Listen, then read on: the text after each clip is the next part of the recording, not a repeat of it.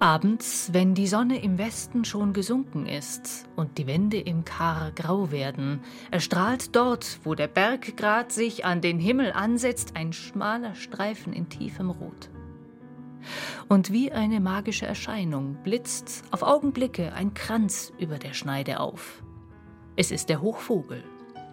Der seltsame Berg, der sich den Menschen ringsum im Tale verbirgt der seine prachtvolle Gestalt, ein Vogel mit ausgebreiteten Schwingen, nur dem hoch in die Lüfte streckt, der selbst in die Höhe strebt.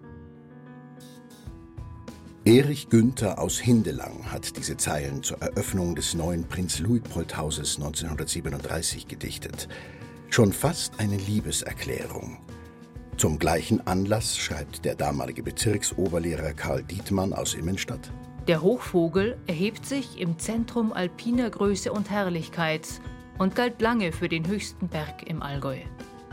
Die Alten gaben ihm den treffendsten Namen, denn wer diese brauende und altersgraue Dolomitpyramide in ihrer imponierenden Großartigkeit und geometrischen Regelmäßigkeit aufsteigen sieht, mit ihren seitlichen Flügelschwingen, der glaubt, in diesem Felskoloss einen Riesenaar zu sehen, der eben bereit ist, zu einem himmelanstrebenden Fluge zu starten.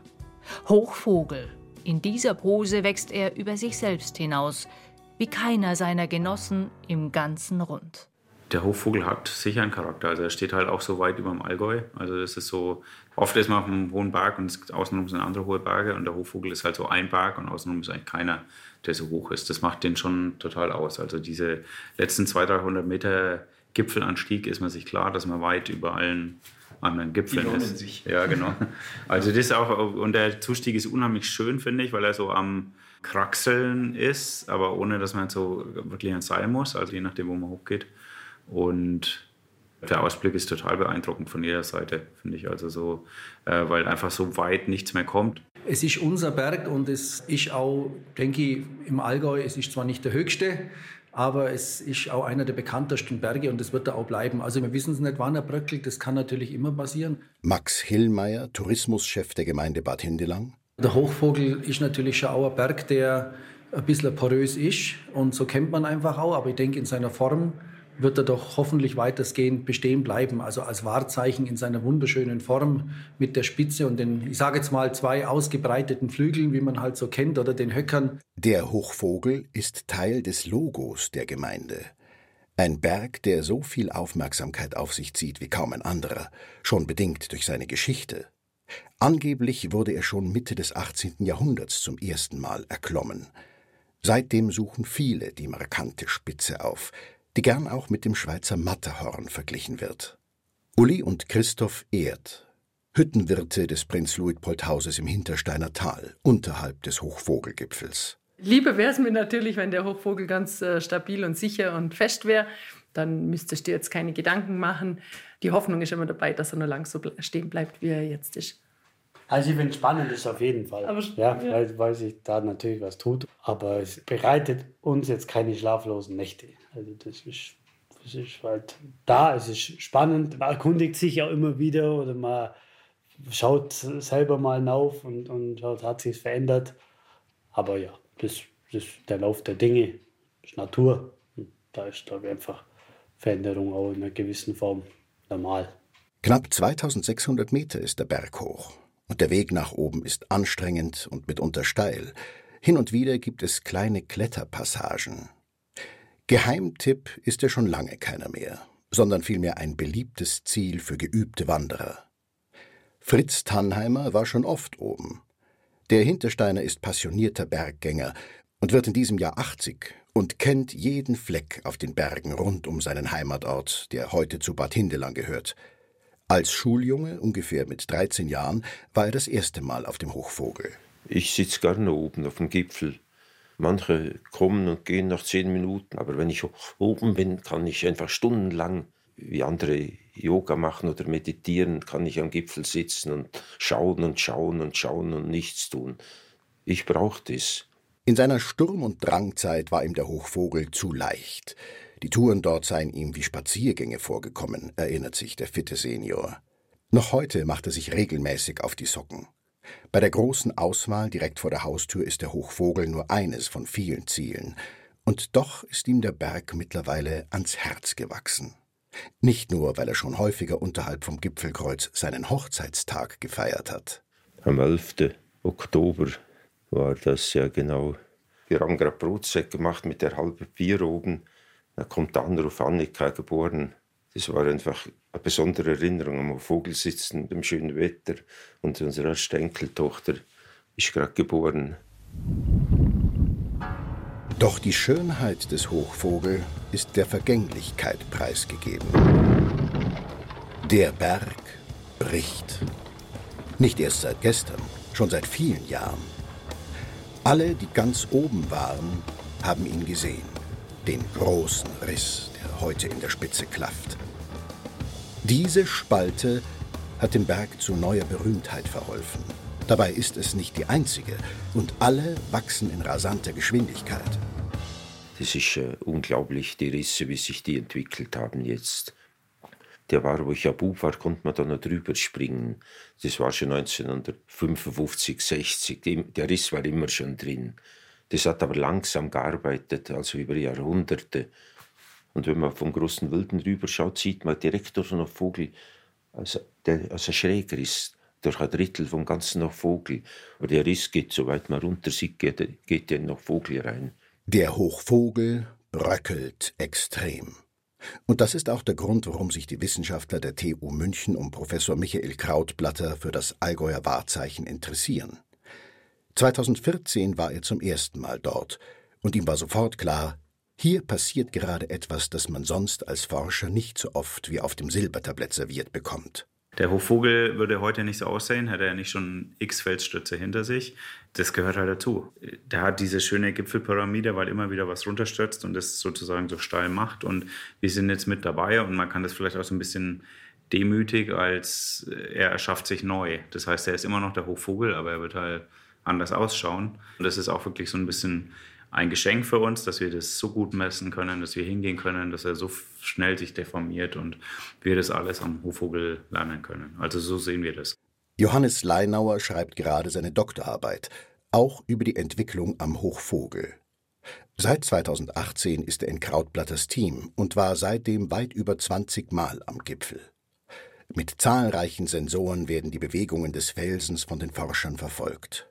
Doch letztlich wundert es die Fachleute nicht, dass der Berg mit der markanten Silhouette sich verändert.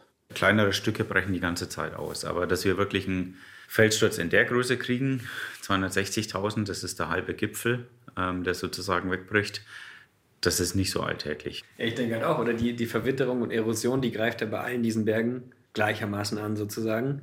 Nur jetzt ist der Hochvogel zum einen halt irgendwie steiler, dadurch entstehen höhere Spannungen im Fels. Und zum anderen könnte man sich auch überlegen, warum ist er eigentlich höher wie alle anderen?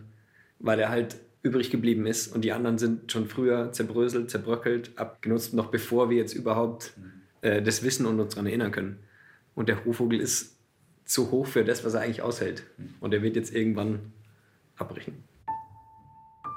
Unruhig und in Bewegung war der Berg schon immer.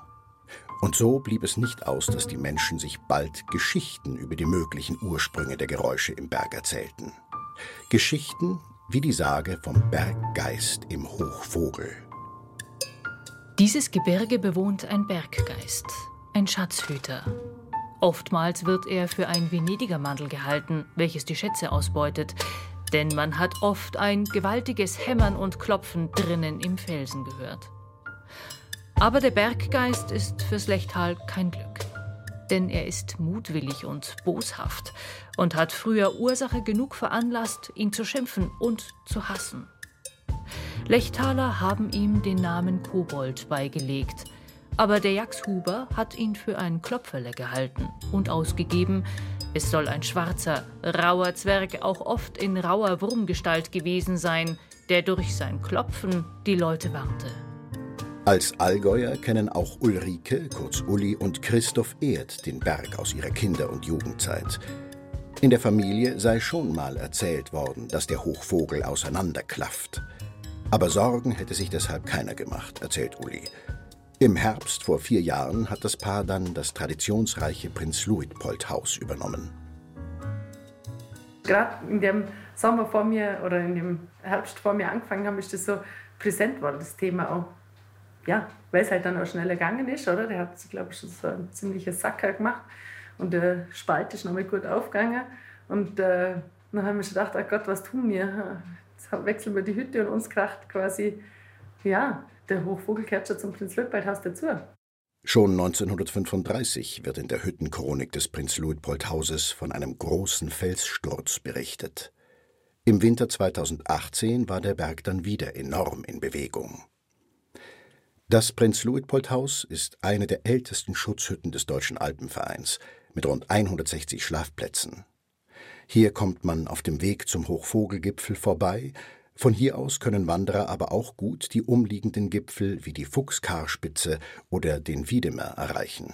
Jetzt im Mai sind Uli und Christoph Erd gerade dabei, die Hütte wieder auf Vordermann zu bringen, um im Juni öffnen zu können. Das Arbeiten am Berg kennen beide und schätzen es auch. Sie haben vorher jahrelang eine andere Allgäuer Hütte bewirtschaftet. Doch der Hochvogel schafft durch seine Brüchigkeit noch einmal eine besondere Atmosphäre. Fakt sei nun mal, sagt Christoph, dass die Gesteinsbeschaffenheit da oben schon sehr bröselig ist. Also, wenn man so sagen will, der Hochvogel ja schon ein bisschen so eine Schutthalde. Also, da ist schon immer Steine in Bewegung und da rollt da immer wieder was auf den Weg runter oder so. Aber ja, das ist da oben, würde ich sagen, normal. Das ist ja nicht nur am Hochvogel, das ist um die Hütte rum. Da kommt immer, löst sich so ein bisschen was. Aber natürlich da oben, dass das halt sich so aufspaltet, ist natürlich halt einfach normal spezieller. Und so kommt es durchaus vor, dass man in schönen, milden Nächten die Ruhe am Berg genießen will. Und der Hochvogel einem einen Strich durch die Rechnung macht. Einmal hat es gerumpelt im ersten Sommer oder im zweiten. Da waren schon ein paar im Bett. Da sind alle wiedergekommen. Ist doch Hochvogel abgemacht. Also es ist immer ein Thema, weil es war irgendein Felssturz und es war wirklich so laut. Und dann äh, in dem Kessel heizt das ja also wieder. Und dann haben wir gesagt, ja, jetzt wissen wir auch nicht, warten wir den nächsten Tag ab. Hast ja nichts mehr gesehen. Es war ja dunkel. Aber er noch. Ich sage, der steht eine Weile, glaube ich. Also ich hoffe, er steht eine Weile. Heute schon würden mitunter Felsen von der Größe eines Kleintransporters aus dem Hochvogel brechen, erzählen Michael Krautblatter und Johannes Leinauer, die Geomorphologen der TU München.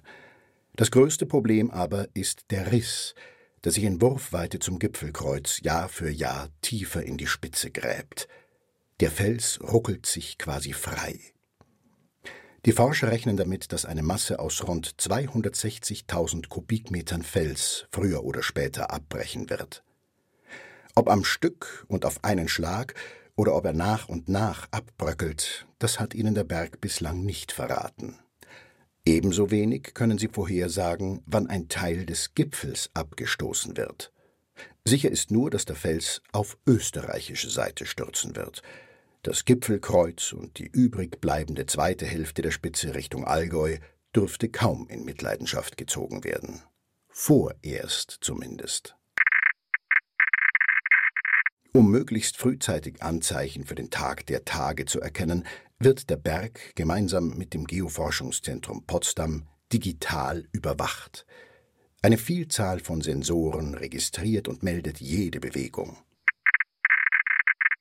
Wenn man den obersten Spitzenteil vom Hochvogel nimmt, dann ist ungefähr die Hälfte, die zurzeit instabil ist. Und das ist schon viel. Und auch diese kleineren Stürze, von der wir rechnen, also ich, jeder kennt vielleicht in München den Königsplatz oder so. Also da fallen so Dinge runter, die sind so groß wie die Gebäude, die auf dem Königsplatz stehen. So. Und die zerspratzeln entschuldigt das Wort, äh, aber in tausend Teile, wenn die runterkommen einfach. Und das zeigt einfach schon, dass es unten, dass es viel zu gefährlich ist, sich irgendwo in diesem Sturzbereich aufhalten zu können. Einfach weil das ja mit dem ersten Aufprall zerteilt sich das in Hunderttausende von Stücke, die dann so wirklich als Felslawine diesen ganzen Hang runter fluten und dann aufbranden. Weil vor allem die österreichische Seite betroffen sein dürfte, wurde dort auch schon vor Jahren der beliebte Bäumenheimer Weg gesperrt. Die nächste Ortschaft hinter Hornbach ist weiter weg, wird durch den erwarteten Felssturz also nicht direkt gefährdet. Die Anwohner kennen nichts anderes, als dass der Berg arbeitet. Deshalb nehmen sie die Entwicklung auch eher gelassen, erzählen die Münchner Forscher. Den Leuten vor Ort ist es nicht so ein Rätsel. meine Meinung nach. Ich denke auch, die Leute, die da schon öfter oben waren, weil es ihr Hausberg ist, die haben ja selbst mit eigenen Augen beobachtet, dass der Spalt aufgeht. Die wissen, dass sich das verändert, beobachten das, seitdem sie da hochgehen, weil es gibt ja teilweise schon Presseberichte, die dann ähm, da sehr viel mehr Trubel machen und sagen, oh, der Hochvogel zerfällt jetzt auf einmal. Das ist ja nicht der Fall, er tut es seit über 100 Jahren. Und für die ist es dann eher normal. Und da geht es dann oft so ein bisschen, warum das so ein Riesentrubel ist, den wir auch eigentlich gar nicht wollen. Also es ist ein natürlicher Prozess und wir wollen ihn einfach nur sehr gut beobachten, weil es eine einmalige Möglichkeit ist. Aber dass sich der Berg dort verändert, ist für viele Leute eigentlich klar. Michael Krautblatter bezeichnet es gar als Gnade, diesen Moment des Zerbrechens wissenschaftlich mitverfolgen zu können. Um trotz der Entfernung auch in München immer über die Entwicklung am Berg Bescheid zu wissen, wurde der Hochvogel regelrecht verwanzt. Jeder Blitzschlag, jede Bewegung wird registriert und weitergereicht. Die Forscher gaben ihm auch einen Namen. Hans Hochvogel. ja, der Hans Hochvogel äh, ist das Computersystem, das uns die SMS schickt ja. und Warn-E-Mails und sowas. Hans Hochvogel kommuniziert also seit einiger Zeit regelmäßig mit den Forschern und schickt fortlaufend Infos auf ihre Handys. Hans Hochvogel sagt, this is an automatic alarm message. Hier die Spalte 6 Crack 6 hat sich bewegt. Das ist so der Seitenspalt, über den wir gesprochen haben und so. Und dann kann ich hier draufklicken und kann gleich gucken, was es ist. Und so spricht er mit uns. Ähm, und ich weiß eigentlich immer, wann Gewitter sind. Ungefähr eine Stunde, bevor es bei uns losgeht, kriegt meistens der Hochvogel schon einen Blitz ab. Von den Aktivitäten der Forscher bekommen die Anwohner im Hintersteiner Tal, wie Fritz Tannheimer, nur selten etwas mit. Über die Gründe für das Tempo, das der Berg an den Tag legt, lässt sich bislang nichts sicher sagen. Der Senior erinnert sich aber an abenteuerliche Skirennen, die früher noch im Sommer im sogenannten kalten Winkel unterhalb des Gipfels ausgerichtet wurden. Mittlerweile existiert auch dieses Schneefeld nicht mehr. Der Klimawandel und vor allem häufiger Starkregen setzen dem Berg zu. Und auch wenn es nicht das beherrschende Thema im Tal ist, aber gesprochen wird doch immer wieder über den bröckelnden Berg. Sagt der Freund von mir, weiß, der bricht doch jetzt zusammen. Aber ich wäre mir da jetzt so sicher. Ich muss sagen, wenn, er, wenn er so ein Riesenteil von einem Gipfel wegbricht, sagen wir, ich wäre mir nicht sicher. Also, dann sage ich, du würdest da lügen. Wenn, ich stehe nicht am Vogel, wenn das bricht. Ich würde mir es lieber vom Wilden anschauen, als dass ich am Vogel stehe. Vom Gipfel des großen Wilden hat man den Hochvogel gut im Blick. Dieses einmalige Spektakel würde er schon gerne miterleben, sinniert der Senior und schiebt im nächsten Moment nach. Das wäre schade, wenn der Vogel 50 Meter niedriger wäre. Aber wenn Sie den Vogel anschauen, so sicher wäre mir jetzt gerade ob der Restgipfel das aushält. Wenn, es kommt ja darauf an, ob das in kleinen Brocken fällt oder immer wieder kleine Brocken, ob das auf einmal kippen würde. Aber wenn das auf einmal kippt, dann hat ist Erdbeben im Oberallgäu, möchte ich behaupten.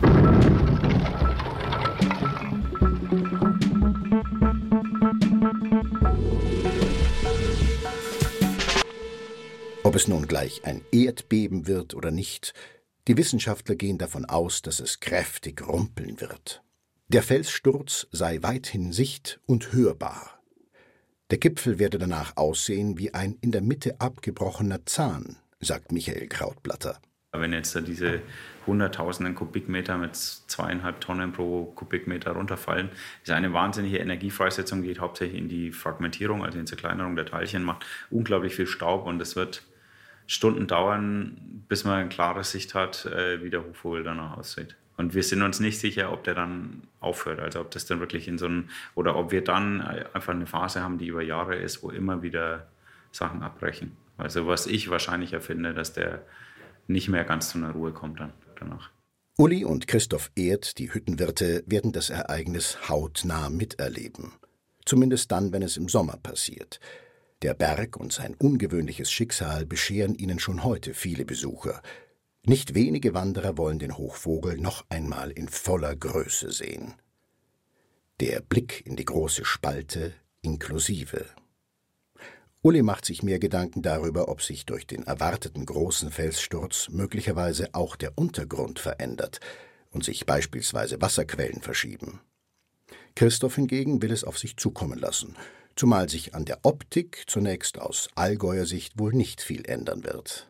Man spricht hier schon von einem gigantischen Felssturz, einfach weil das, glaube ich, schon jetzt was Besonderes ist. Aber wenn man jetzt trotzdem nur den ganzen Berg sieht, dann ist es, glaube ich, wenn man jetzt den Vergleich mit dem Dolomiti-Eis herziehen will, wie wenn die kleine Schwester auf der Rückseite oben einen Biss nimmt und hofft, dass es niemand erkennt. Also vielleicht ist auch unsere Wunschvorstellung, dass das äh, unter der Kategorie, naja, jetzt ist halt was weggebrochen, aber gibt den Hochvogel immer noch. Und mit dem Hochvogel seine unverwechselbare Geschichte. Darauf weisen auch die Münchner Forscher hin. Schon jetzt umweht ein Hauch von Mythos den Hochvogel, sei es durch die Erbauung des Prinz-Luitpold-Hauses oder auch durch einen Absturz eines US-Militärfliegers Ende 1945. Auch Uli Erd ist sich ziemlich sicher, dass, wie der Felssturz auch immer ausgehen mag, der Hochvogel dadurch nur noch einzigartiger wird. Der ist immer schon ein besonderer Berg gewesen bei uns. Also der begleitet uns selber auch schon seit jungen Jahren. Aber also ich glaube nicht, dass es äh, ihm einen Abbruch tut in seiner Beliebtheit und Bekanntheit. Max Hillmeier aus der Gemeinde Bad Hindelang schiebt noch hinterher. Ein Berg ist einfach was, vielleicht ist das auch das Synonym vom Kobold. Ein Berg ist einfach was Lebendiges und damit leben wir Menschen doch auch schon seit Jahrtausenden damit und seit Jahrhunderten.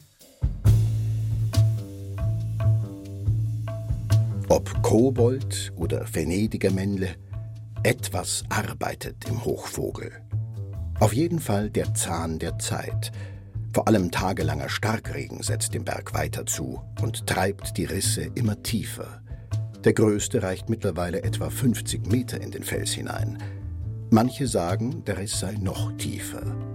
Irgendwann klafft der Spalt so weit auseinander, dass ein Teil des Gipfels regelrecht nach Süden wegkippen und in die Tiefe stürzen wird.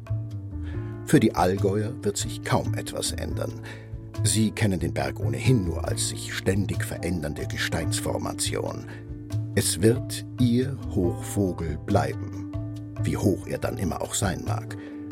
So sieht es auch Fritz Tannheimer. Was ihn und den Hochvogel letztlich aneinander bindet, sind viele persönliche Momente am Gipfel. Man muss oben sein, wenn noch richtig Nacht ist dass so langsam der Tag beginnt.